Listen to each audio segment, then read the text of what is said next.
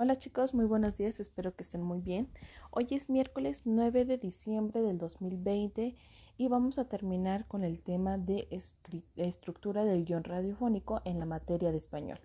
Ya sabemos que estuvimos trabajando las partes que corresponden a un guion radiofónico y en el cual el día de hoy también te voy a estar mandando un pequeño ejemplo para que tú también lo escuches y reconozcas cuándo es un guion o cuándo es más bien una estructura de, de ese radio.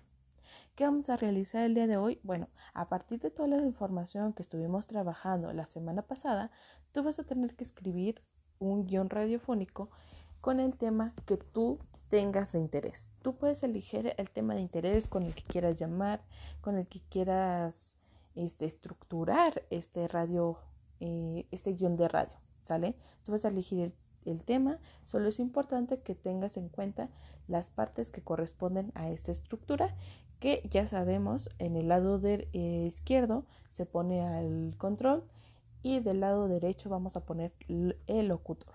Toda la información que tú necesites la vas a tener que escribir aquí. Eh, nada más pues en el espacio que ahí, ahí tengas. No necesitas extenderte tanto, solo es un pequeño ejemplo. Y bueno, si tú quieres extenderte más, pues puedes utilizar la parte de atrás, no hay problema, para que realices esa actividad. Y esta sería la última para lo que es el radio, eh, el guion de radio, ¿sale? Si tienes dudas sobre esta información, me puedes mandar un mensaje y yo estaré al pendiente.